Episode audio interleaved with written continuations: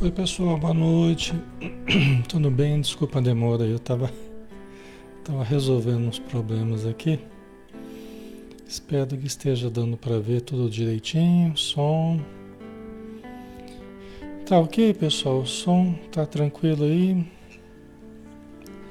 Eu aguardo um retorno de vocês, né? Pra gente ver se tá tudo ok. Ver aí. Aí nós começamos então, né? Tá ok o som, né? Tá joia então. Obrigado. E vamos lá, né? É, quem puder pegar uma aguinha fluida, né? Ajuda, né? Boa noite a todos, pessoal. Um grande abraço. Sejam todos muito bem-vindos. Nós vamos então começar, né? Vamos fazer a nossa prece para a gente dar início então. Vamos convidar a todos para fecharmos os olhos, elevarmos o pensamento. Senhor Jesus, obrigado, Senhor, por estarmos juntos novamente e por podermos juntos nos entregarmos à oração, ao estudo, à convivência salutar, fraterna, harmônica aprendendo os conceitos da vida eterna, aquilo que tem a ver com o espírito imortal, com a realidade de que nos, nos constituímos, a nossa essência indestrutível e que se enriquece a cada dia e a cada encarnação com um montante de experiências, de vivências, de aprendizados que conseguiu reter, que conseguiu experienciar. Ajuda-nos, Senhor, para que esse montante de vivências nós realmente possamos extrair o melhor aprendizado, o maior crescimento possível. Ajuda-nos a, a, lidar com as nossas emoções, com os nossos sentimentos. E ampara-nos para que possamos amparar. Fortalece-nos para que, munidos dessa força, possamos nos manter uma atitude positiva, construtiva e equilibrada. Abençoa, Senhor, os nossos amigos que estão conosco, aqui participando, as famílias que estão em torno do estudo, os irmãos e irmãs encarnados. E abençoa também aqueles irmãos que estão na vida espiritual e que são trazidos para este momento ou que já estavam próximos a nós precisando de amparo, precisando de um lenitivo para as suas dores. Então, que as tuas energias sejam como um bálsamo,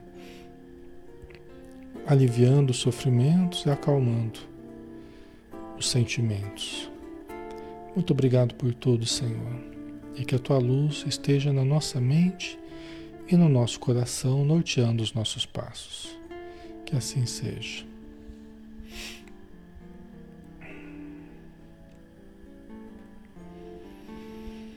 Muito bem, pessoal. Então vamos lá, né? Vamos dar a sequência.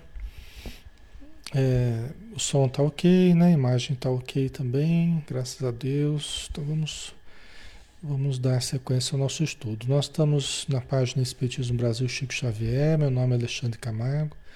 Eu falo de Campina Grande, em nome da Sociedade Espírita Maria de Nazaré, tá?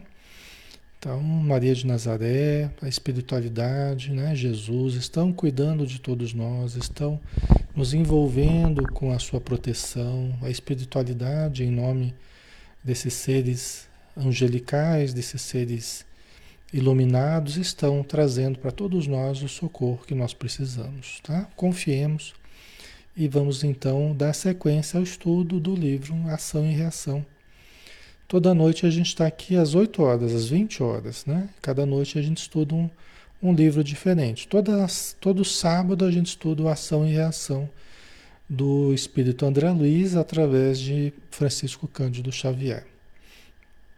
Nós estamos no capítulo 9, a história de Silas, né? O Silas está contando como que aconteceu, né? O desencarne dele, né? Ele tomou é, ele tomou um veneno achando que se tratava de, de bicarbonato de sódio, né? Ele havia perdido o pai dele, Né? Num drama que a gente tem conversado, a gente tem nas semanas anteriores aí, a gente conversou sobre o drama que o Silas viveu, né?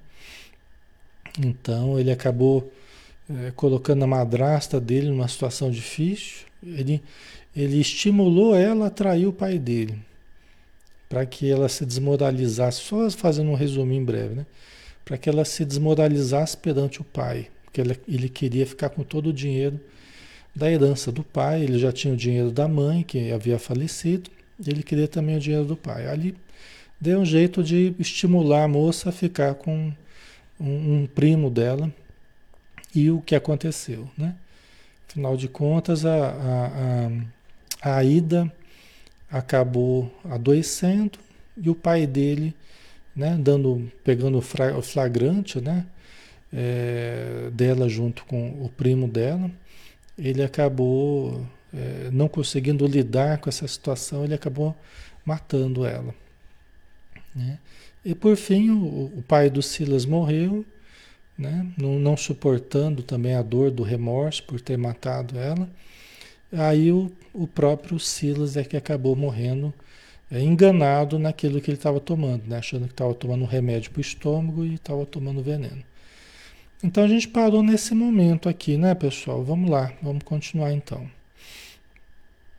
Silas re relanceou o olhar tristonho sobre nós como quem procurava o efeito de suas palavras e prosseguiu, né? porque estava falando para dois obsessores que estavam ouvindo a história, ele estava abrindo o coração ali, contando o drama que ele viveu, né? os erros que ele cometeu em função do, do enorme apego aos bens, né? Então ele estava contando esse drama, né? E, e, para dois obsessores que ele estava tentando ajudar, né? Dois, o Clarindo e o Leonel. E também estavam juntos ali o, o, o André Luiz e o Hilário, né? que também não conheciam a história dele, tá? e que agora estavam impressionados. Né? Então vamos lá. Isso, porém, não bastou para ressarcir minhas tremendas culpas. Não bastou ele morrer envenenado para ressarcir as tremendas culpas dele, não bastou. Dementado, depois do sepulcro, atravessei meses cruéis de terror e desequilíbrio, entre os quadros vivos a se misteriorizarem da mente, algemadas criações de si próprio.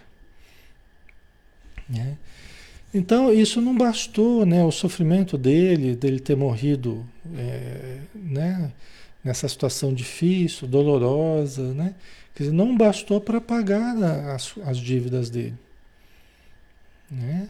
Foi mais um sofrimento que ele, né? Foi um sofrimento que ele, que ele passou, mas a consciência dele vai precisar de muito tempo para ser, para ser é, equilibrada, né? De tudo que ele fez, né? A consciência dele vai, vai precisar muito tempo para se equilibrar. Tá? Ok. Vamos ver se eu consigo aqui. Hoje eu estou com um pouquinho de dificuldade para ver os comentários aqui, mas eu vou ver se eu consigo. Tá? Vamos ver se dá tudo certo aqui. Na medida do possível. Se eu tiver mais dificuldade hoje, vocês me perdoem, tá? ok. Porque tem sofrimentos que a gente acaba passando, né, pelas escolhas que a gente faz, mas o aquilo que a gente gera de prejuízo para os outros, a gente vai ter que ressarcir, né? Então não é assim só a gente se arrepender, né? E a gente sofrer, não, a gente vai ter que agora reconstruir, né? a, a a felicidade dos outros que nós atrapalhamos, nós vamos ter que reconstruir, né? Tá? Então não é, a coisa não é tão fácil não, né? Tá? Certo? Então vamos lá, né?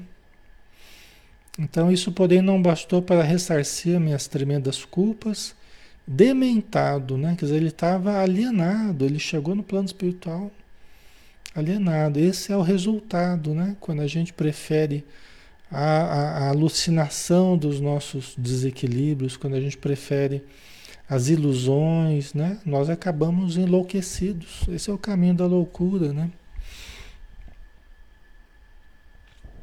E é interessante que ele, ele fala aqui que ele atravessou meses cruéis de terror e desequilíbrio. Né? Ainda bem que foram meses, né? Ainda bem que foram meses, não foram, pelo jeito, não foram anos. Né? Você vê que cada caso é um caso, né? É, não, é, não dá para a gente julgar quem vai ficar muito tempo, quem vai ficar menos tempo. Não dá para a gente julgar, só Deus é que sabe, espiritualidade. Cada caso é um caso, né? Então ele falou: atravessei meses cruéis de terror e desequilíbrio entre os quadros vivos a se misteriorizarem da mente, algemadas criações de si própria. Né?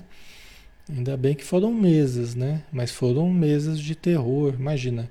Às vezes a gente um dia de desequilíbrio, alguns momentos de desequilíbrio, a gente já já, já é difícil, imagina meses, né?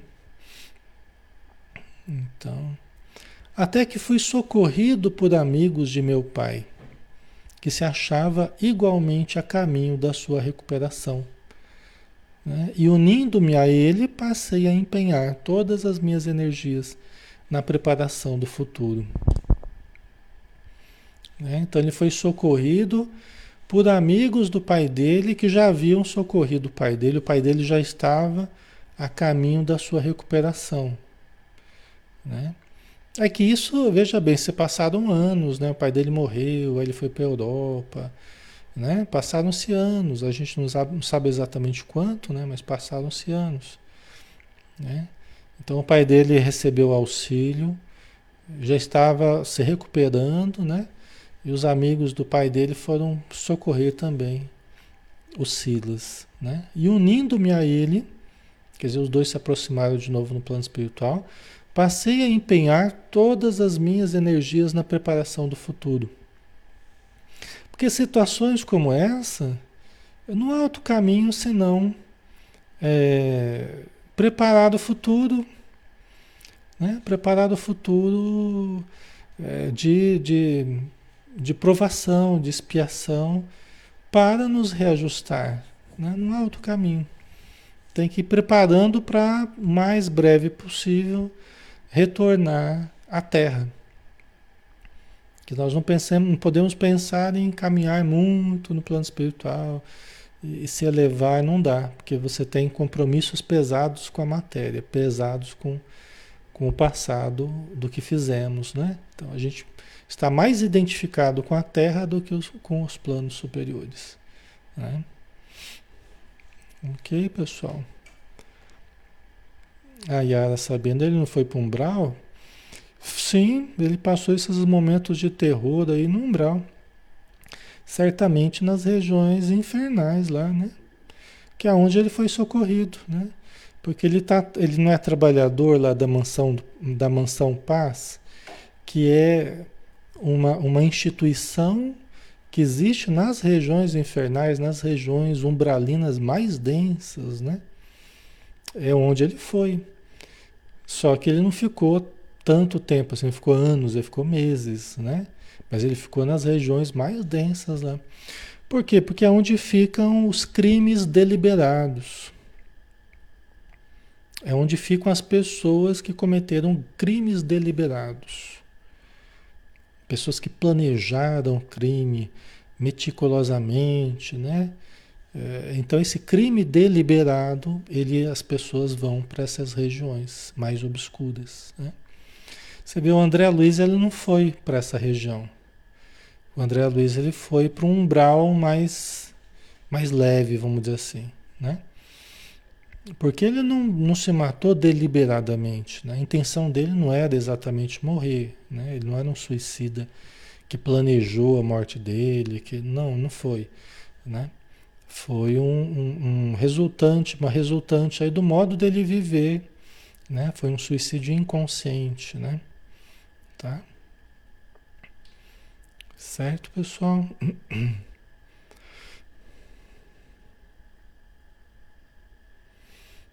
Ok. Né? Então vamos lá.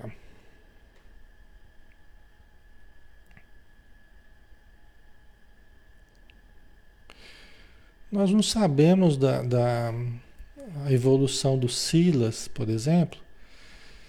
Nós não sabemos, né? Aqui ele demonstra um potencial de, de entendimento, ele demonstra um potencial de sentimento, né? Ele demonstra uma condição assim superior, né? É, e, e, pode haver um espírito com uma condição até boa, ele sendo uma pessoa que ele chama uma pessoa em queda. Um espírito em queda. Por quê? Porque ele podia ter feito muito melhor e se envolveu com algumas questões da matéria ali, algumas paixões, né?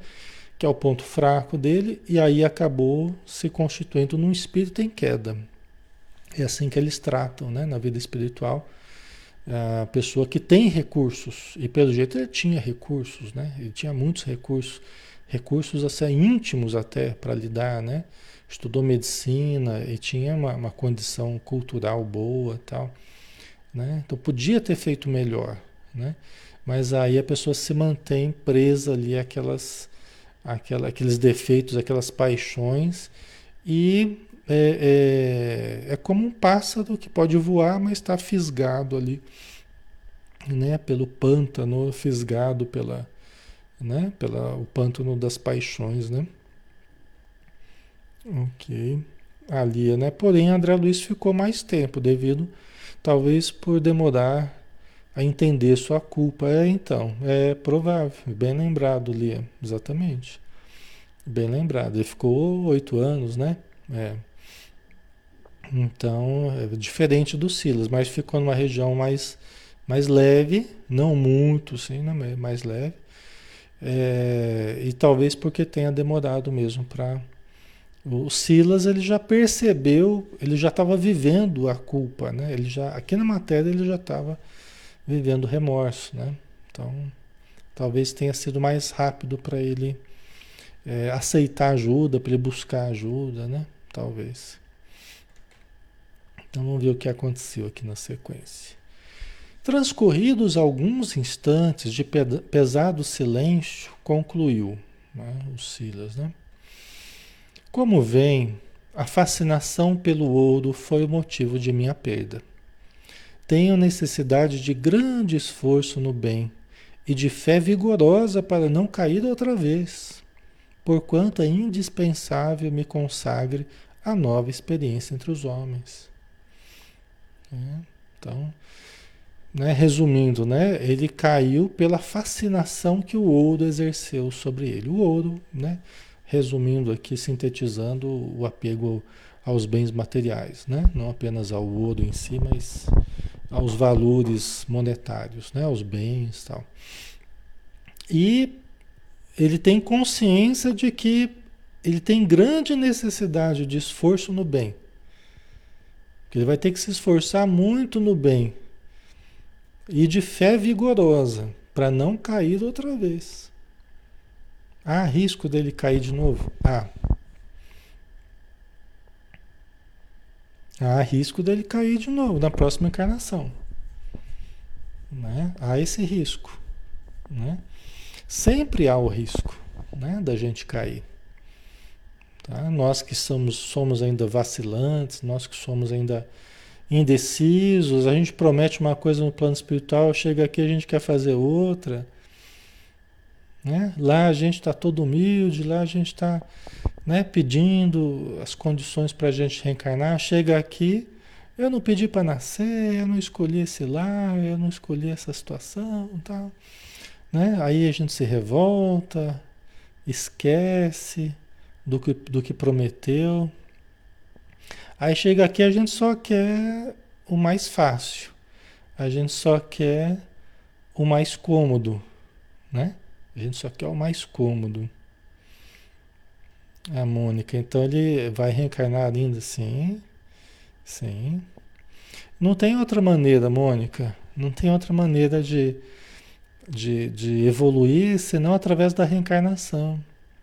Lógico que no plano espiritual, no, no, no período né, que a gente está lá, no plano espiritual, a gente também, a gente também evolui. Né? A gente está sempre aprendendo, né? Mas é que nem eu estava falando, nós temos uma. É, nós temos uma, uma, uma ligação maior com o plano com o plano material ainda, né? É, nós ainda temos uma ligação maior com o plano material, tá? Deixa eu só fazer uma coisinha aqui que eu, eu acabei até me esquecendo de uma coisa aqui, pessoal. Vocês me desculpem, hoje foi um dia meio anômalo, um dia meio anormal aqui pro, pro estudo. Espera que eu, eu acabei, eu acabei. Só, só um instantinho aqui. Eu devo ter criado algum incômodo pro, pro pessoal que estava esperando o estudo que eu esqueci de Peraí, só um pouquinho.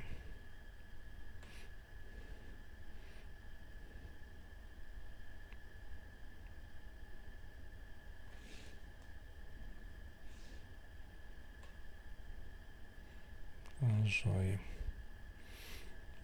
Ok. Então vamos lá.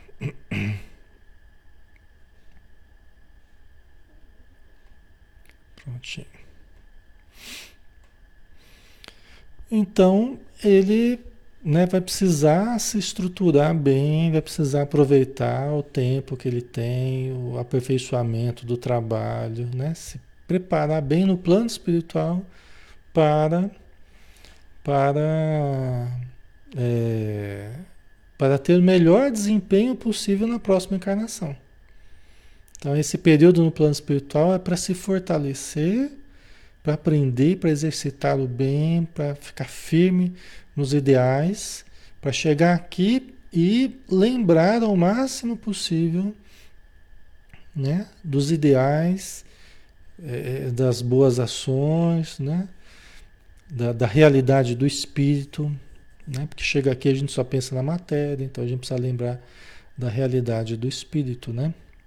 Não podemos esquecer. Por isso a importância da gente é, cultivar né, uma vida uma vida é, ligada à religião, uma vida ligada à casa espírita, ou culto que a gente, que a gente gosta, né? Para a gente estar tá sempre lembrando dos aspectos humanitários, aspectos morais da vida, né? E isso as religiões elas são é, é, muito importantes nesse sentido, né? Todas as religiões elas têm muita importância nesse sentido. Certo? Ok, pessoal? Então vamos lá. Vamos andar mais um pouquinho aqui. Leonel e Clarindo não se achavam mais surpreendidos que eu e Hilário, habituados a encontrar em Silas um admirável companheiro, aparentemente sem aflição e sem problemas. Né? É, então, assim, a convivência ali com Silas, né, era uma convivência que né, devia ser uma convivência assim, muito próxima, muito, né, deles se sentirem muito à vontade, muito no mesmo nível ali do Silas, do, né, o, o Hilário e o André Luiz, né, do Silas tal. E nem imaginava a história, né, nem imaginava as dificuldades dele. Parecia que ele não tinha problemas, né? A ilusão que a gente tem, né? Às vezes a gente vê alguém que a gente admira, que a gente, a gente acha que as pessoas não têm problemas, né? Dificuldades íntimas mesmo, né? Todos nós temos, né? Todos nós temos os nossos calos, né? E só nós sabemos onde o calo aperta, né? E o Clarindo e o Leonel também estavam surpreendidos, né? Surpresos com o relato do Silas, né? Vamos lá. Foi Leonel quem rompeu a pausa, perguntando ao assistente que emudecera, qual se fora subjugado pela força das próprias reminiscências. Né? Então, numa pausa ali do Silas, né, do, daquela narrativa dramática e tal, o Leonel perguntou: Voltará então para a carne assim tão breve? Né? Você voltará a reencarnar, você voltará para a carne assim tão breve. Eles já estavam fazendo planos para o Silas já, né? Já estavam pensando em usar o Silas ali na, na obsessão deles ali, né? Estavam felizes por ter encontrado ali o Silas. E, e você vai voltar para a carne assim tão breve, né? Tão rapidamente. Né? É interessante que o Silas já estava usando essa história dele para prepará-los para a próxima reencarnação deles, porque eles vão reencarnar. Né? O Clarim de Leonel, o objetivo deles ali é preparando a reencarnação deles. Né? Só que eles não sabem ainda, né? mas o Silas está usando isso, a história dele, até para ir sensibilizando eles com relação a essa possibilidade. Tá? Aí o Silas respondeu: Oh, quem me dera a ventura de regressar tão apressadamente quanto possível. Né? Quem me dera a ventura, a felicidade né, de regressar tão apressadamente quanto possível.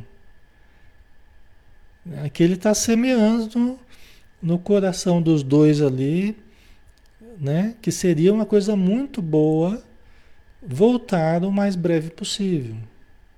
Vocês entenderam? O Silas está tá falando uma verdade, né? Ele está falando uma verdade que, no caso dele, ele não vai poder fazer isso. Né? Mas ele está semeando um pensamentozinho nos dois ali, que eles vão poder fazer.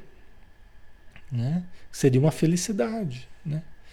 Suspirou o chefe de nossa expedição, algo ansioso, né, o Silas. Né? O devedor está inelutavelmente ligado ao interesse dos credores. Né? Então ele não poderá reencarnar tão brevemente quanto ele gostaria, seria uma felicidade para ele poder mergulhar no esquecimento de novo e recomeçar, né? Seria uma grande felicidade. Mas o devedor, que é ele, Silas, né? está inelutavelmente, quer dizer, né? É, ele tem que estar ligado ao interesse dos credores. Porque ele é o devedor. Então, a vida dele vai depender das circunstâncias que envolvam as pessoas para quem ele deve. Ele não pode só ele planejar como é que vai ser a vida dele, e que ele quer reencarnar o mais rápido possível, ele não pode fazer isso. Né? A reencarnação dele próxima está ligada absolutamente às pessoas a quem ele prejudicou. Esse é o problema do mal. O mal nos retém presos àqueles a quem a gente fez mal. Entendeu? A gente não pode ir livre, buscar da nossa vida, escolher do que a gente quiser e seguir os caminhos evolutivos que a gente melhor desejar, que a gente desejar. Nós não podemos fazer isso. Entendeu? A gente fica preso numa teia de, de necessidades ali, urgentes, com vistas ao nosso, ao nosso próprio bem, com vistas ao nosso a reconstituir a nossa consciência, além de também dar oportunidades aos outros, né? se desculpar perante os outros, tal. Vocês entendem, pessoal? Né? ok? Esse é o problema do mal, né? né? Esse é o problema do mal. Por isso que as pessoas que interferem na vida de outros negativamente, elas acabam por atrasar a evolução delas mesmas. A gente fazer o mal atrasa a nossa evolução. Por quê? Porque nos retém presos à vida das vítimas do nosso mal. Certo? Tem lógica, né? Tem lógica, não é? Profundamente lógico e justo. Né? Profundamente justo. É assim que Deus faz, é assim que a lei divina age, e a espiritualidade age para que é, a gente aquilate, para que a gente analise bem as nossas atitudes. Né? A Jerusa, e o bem não nos mantém presos? Não, o bem não nos mantém presos. O bem nos liberta. Né? O bem, todo bem que a gente faz nos desenvolve, amplia as possibilidades, né? nos liberta das paixões. Né? O bem não nos mantém presos. Quando a gente fica é, é, ligado ao bem, compromissado com o bem, é diferente. Nós não estamos presos ao bem. Nós estamos compromissados com o bem. Por quê? Porque a gente espontaneamente escolheu o que a gente queria fazer, espontaneamente a gente é, é, executou, né? com disciplina, com determinação, pela consciência que se tem, que se desenvolveu. Né? Então você faz aquilo espontaneamente, o bem. Né? Então não é uma prisão, né? é uma escolha, uma escolha consciente. Tá? Então, é lógico, nós podemos fazer o bem, aliás, nós devemos fazer o bem por escolha depois de ter feito muito mal, né? Entendeu? Então a gente é, fez muito mal, aí a gente fica preso aos resultados do, do mal que a gente fez. Só que aí nós podemos fazer o bem agora, né? Porque agora eu não, eu me comprometo a fazer o bem, tal, tal, tal, né? Ter disciplina, tal, é uma escolha. Porque eu posso programar de fazer o bem e chegar aqui a não fazer. Né? É uma escolha. Ainda é uma escolha. Né? Eu posso ser obediente às leis divinas ou posso me rebelar às leis divinas. É uma escolha. Só que haverá consequências. Né?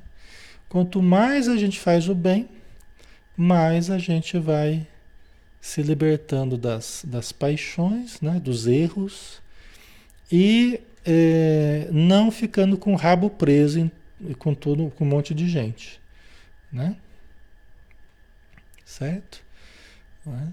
Então, quando a gente faz o mal, a gente fica com o rabo preso, né? No dito popular, né? no, no popular daqui, a gente fica com o rabo preso, a gente fica preso ao destino dos, das pessoas a quem a gente prejudicou. Quando a gente faz o bem, nós estamos nos libertando. Vai, meu irmão, vai em frente. Deus te abençoe. Né? E você também segue o seu caminho. Entendeu? Por isso que o, o amor liberta, o ódio nos aprisiona. Entendeu? O amor liberta. O ódio nos aprisiona. Certo? Então ele não pode reencarnar a hora que ele bem quiser, do jeito que ele bem quiser, não. Ele tem que ver as pessoas envolvidas, o que interessa àquele grupo de pessoas que foram prejudicadas. Entendeu? Vai ter que ver, analisar, os mentores vão analisar o que interessa a, esses, a esse grupo e como que o Silas vai poder ajudar essas pessoas de alguma forma. Né? Aí ele continua explicando: antes, assim, antes de tudo, é imprescindível venha encontrar minha madrasta no vasto país de sombra em que nos achamos, para encetar a difícil tarefa de minha liberação moral. Ixi, aí está um problema grave, aí está um problema sério. E aí por isso que explica que ele não vai poder ir a qualquer hora, não. Ele vai ter que primeiro, eles vão ter que achar onde está a madrasta. A madrasta é a Ida, né? Que, que, que morreu envenenada, né? Em circunstâncias bem difíceis, né? Em circunstâncias de queda moral, né? Antes de tudo é imprescindível venha encontrar minha madrasta no vasto país de sombra em que nos achamos. Isso quer dizer o quê? Que eles não encontraram ainda a ida. Que eles não descobriram onde ela está ainda. Entendeu? E enquanto eles estão procurando onde está a ida, e é um dever deles procurarem, enquanto eles estão procurando, eles estão trabalhando socorrendo outras pessoas, socorrendo, socorrendo lá nas regiões infernais, nas regiões de muito sofrimento, tal. Eles estão socorrendo as pessoas e também procurando onde está a ida. tá? Para encetar, para começar a difícil tarefa de minha liberação moral. Eu primeiro tenho que achá-la.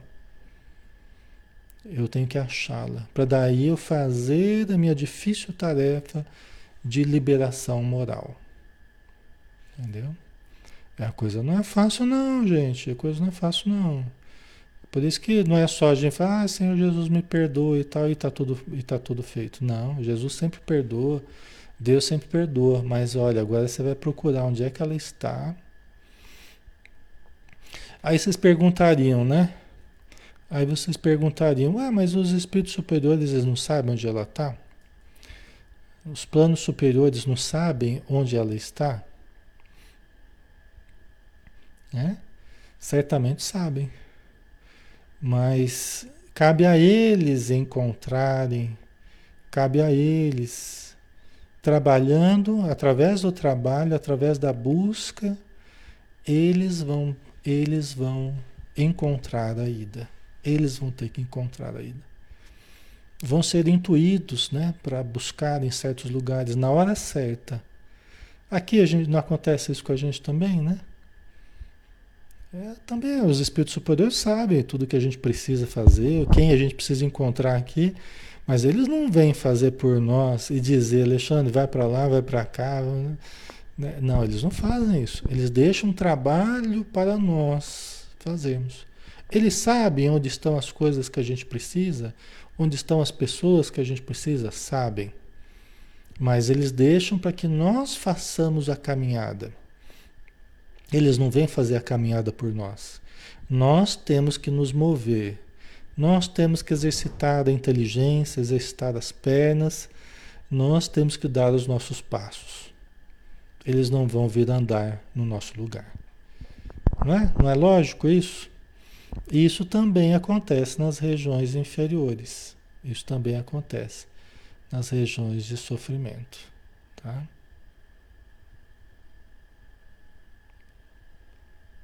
Certo, pessoal? Faz sentido para vocês? Ok? Tá? Nada vem de mão beijada, nada vem de graça, assim, né? Né? Nós recebemos muitos recursos, mas nós precisamos nos mover, nós precisamos nos ajudar. Nós precisamos nos desenvolver em moralidade, em conhecimento, em boa vontade, em força mental, força emocional, nós precisamos é, fazer a nossa parte, tá? Então, ok?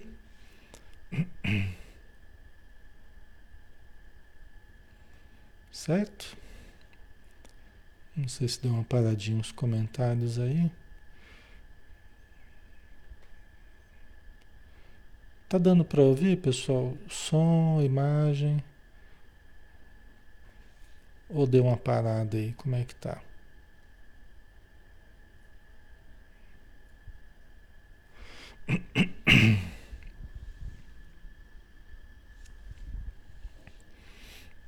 No meu, no meu deu uma paradinha aqui.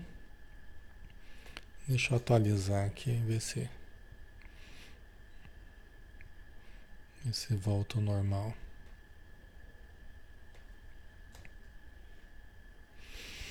Então vamos lá, né?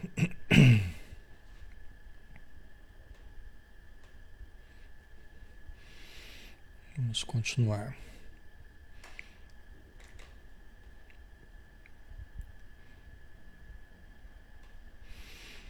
Como assim? Perguntei emocionado. O André Luiz perguntou. Como assim, né?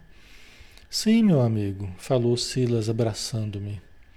Meu caso não aproveita simplesmente a Clarindo e Leonel, que procuram a justiça pelas próprias mãos. Né? Ele está deixando mais clara né, a intenção dele de, de que eles aproveitem a, a história. Né? Quer dizer, não, a história não aproveita apenas ao, ao Clarindo e ao Leonel. Né? que querem fazer justiça pelas próprias mãos. O que muitas vezes, continua ele, apenas significa violência e crueldade. mas também a Hilário e a você, que estudam presentemente a lei do karma, ou seja, a lei de ação e reação. Quer dizer, nessa história serve para André Luiz e Hilário também, né? E a gente fazer é, justiça com as próprias mãos, né? o que muitas vezes apenas significa violência e crueldade. Né? Pela nossa dificuldade, pela nossa deficiência de, de entendimento, de compreensão das leis da vida, né? você vai para fazer justiça, você né, frequentemente mete, mete os pés pelas mãos e acaba fazendo mais violência e mais crueldade. Apenas acaba fazendo igual ao que, ao, é, ao que a pessoa fez. Né? Então, nosso, nosso conceito equivocado de justiça. Né? Muitas vezes nos engana, nos leva a fazer, às vezes pior até do que a pessoa fez. Aí você vai fazer a justiça e faz pior do que a pessoa fez. Né? Então não é, essa não é a justiça divina né? É a justiça divina que, aliás, né? É, a justiça cabe a Deus, né? Não cabe a nós. Tá? Deixa eu ver aqui uma coisa. Peraí, pessoal.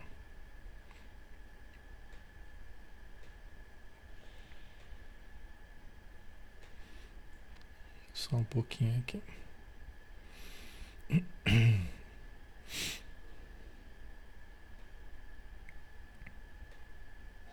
pela nossa dificuldade, pela nossa.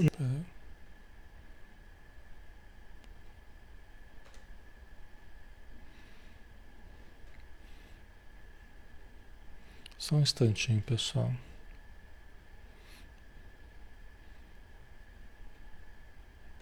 Está um pouco complicado aqui, mas está dando para fazer.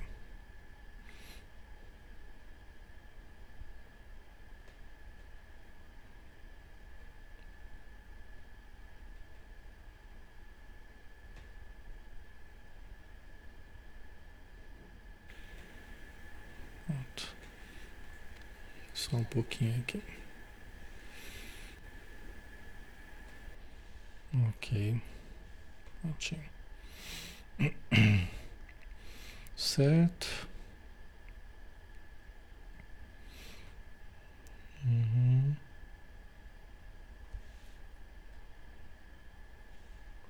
Então vamos lá. Vamos continuar.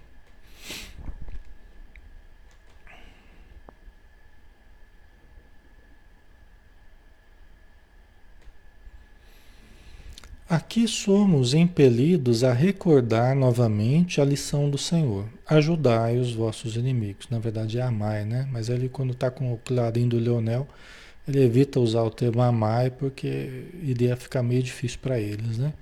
Ajudai os vossos inimigos, né? Porque sem que eu mesmo auxilie a mulher em cujo coração criei uma importante adversária de minha paz, né? Então ele está explicando, né? É importante a gente ajudar os outros, né? Aos inimigos, entre aspas, né? Por quê? Porque sem que eu mesmo auxilie a mulher em cujo coração criei uma importante adversária de minha paz, né? Que eu fiz o mal para ela e transformei, transformei ela pela minha ambição, no caso do Silas, né?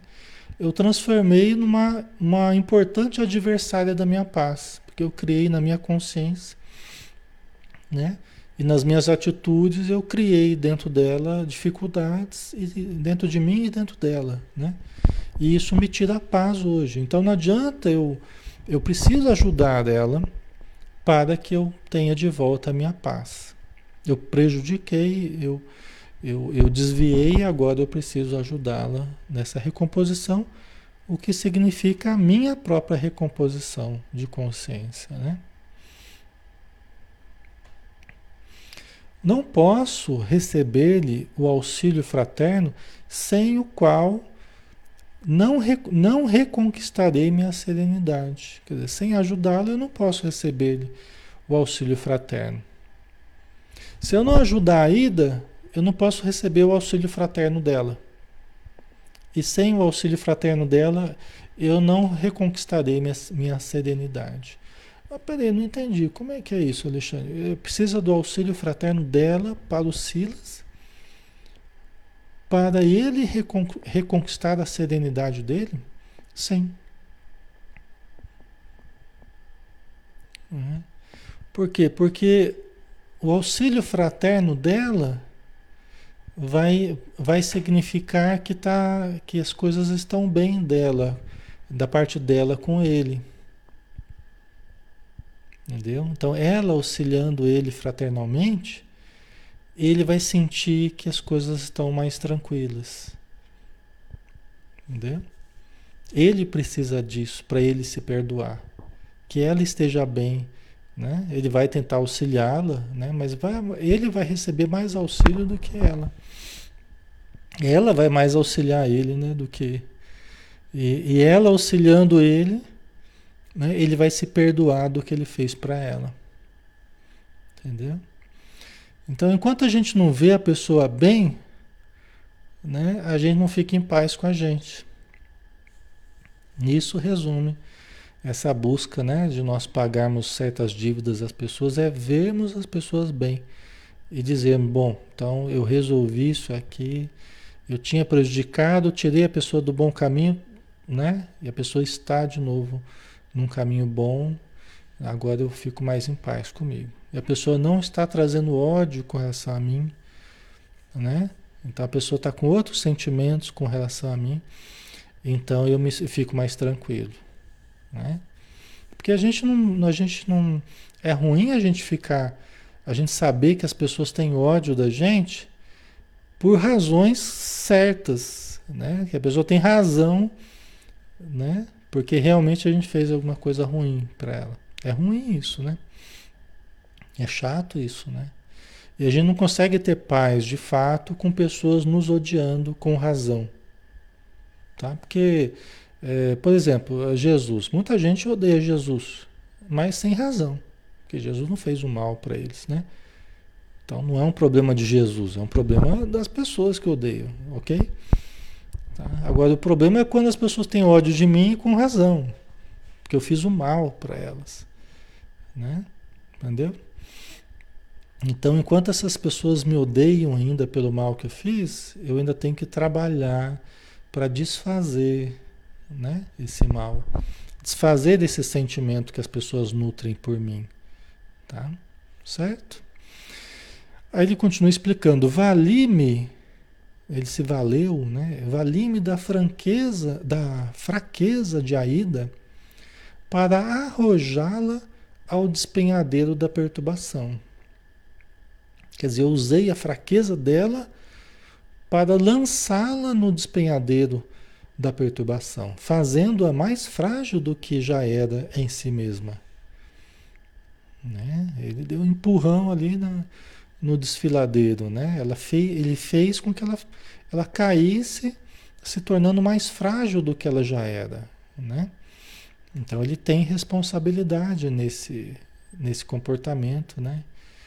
É, podia, podia ser que ela não caísse, né? Podia ser que ela caísse moralmente sem a participação do Silas. Podia ser que uma outra situação ela caísse moralmente, mas aí seria um problema dela com ela mesma, não seria um problema do Silas. Como ela caiu devido a uma trama que o Silas fez, aí passa a ser responsabilidade dele. E dela, né? É uma corresponsabilidade aí. Tá? Agora, eu e meu pai, que lhe complicamos o caminho, ele porque fez a trama, né? E o pai porque matou ela, né? Eu e meu pai que lhe complicamos o caminho, somos naturalmente constrangidos a buscá-la. Os dois estão tendo que procurá-la, né? A buscá-la, soerguê-la. Vão ter que trabalhar pelo, pelo erguimento dela, o levantamento dela, moral, espiritual, né? Ampará-la e restituir-lhe ao equilíbrio relativo na Terra.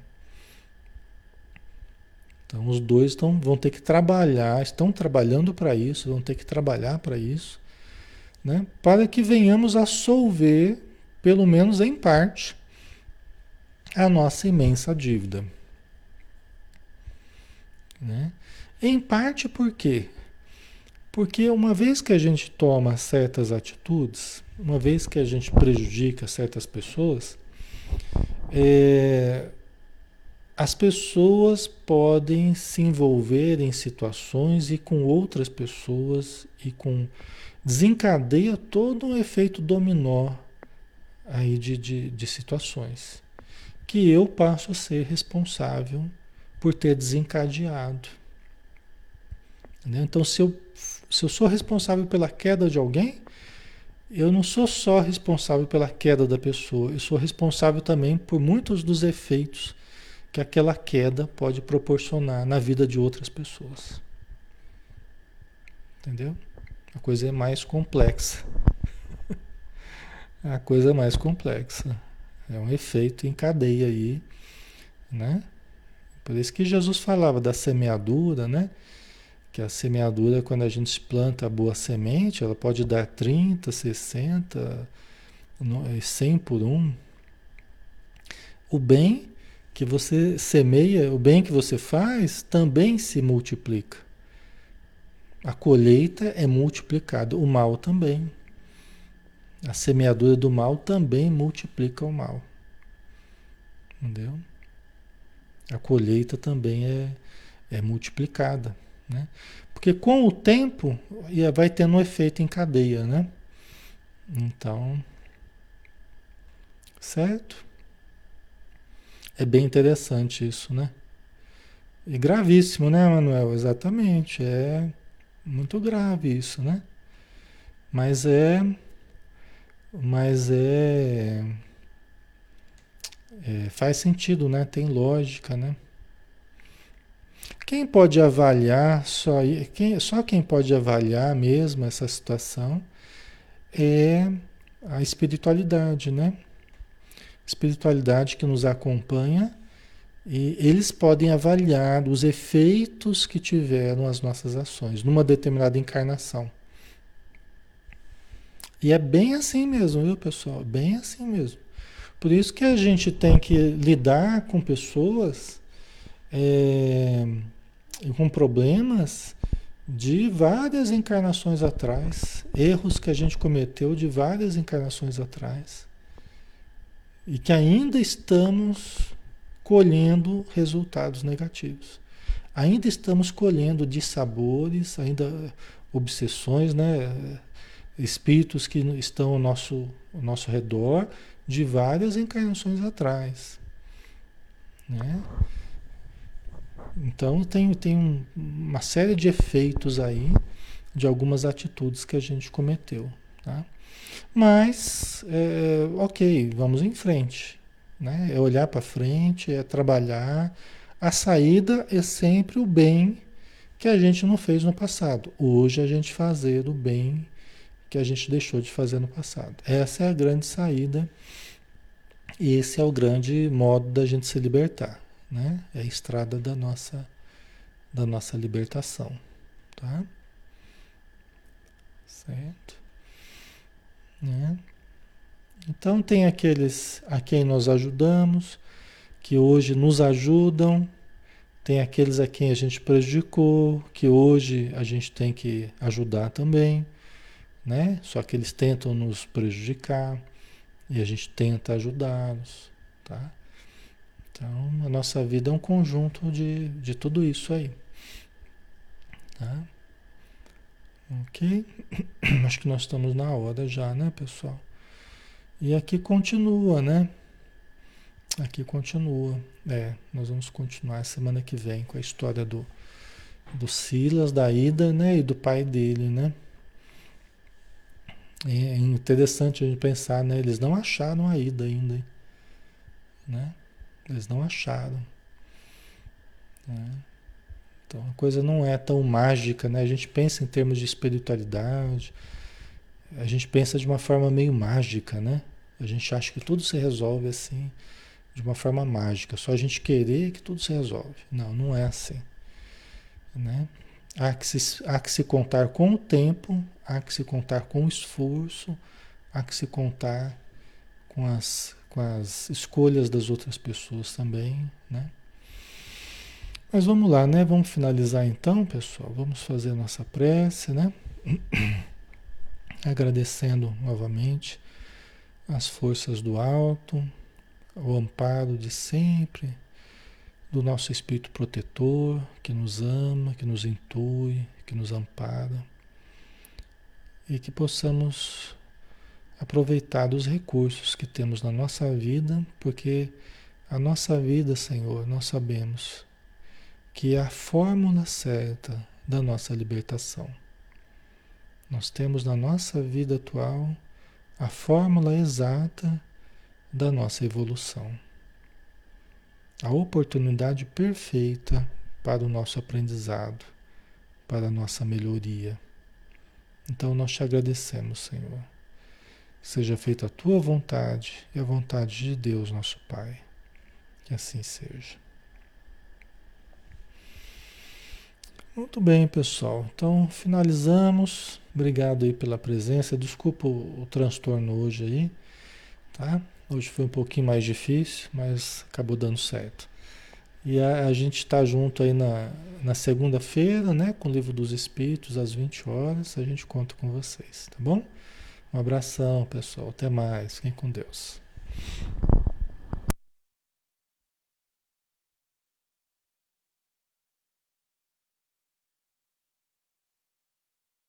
Pai,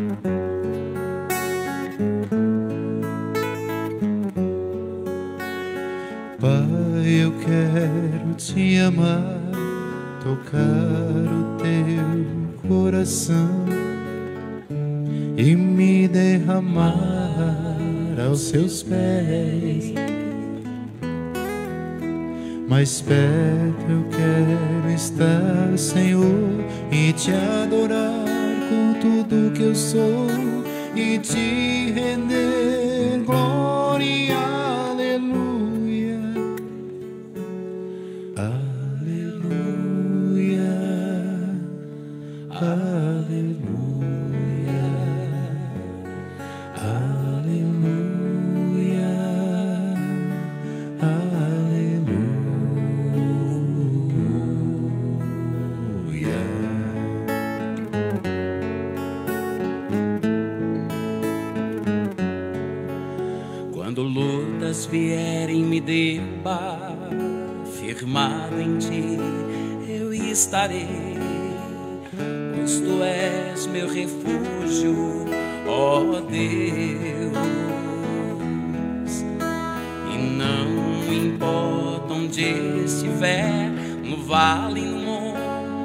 adorarei, a ti eu canto glória, aleluia.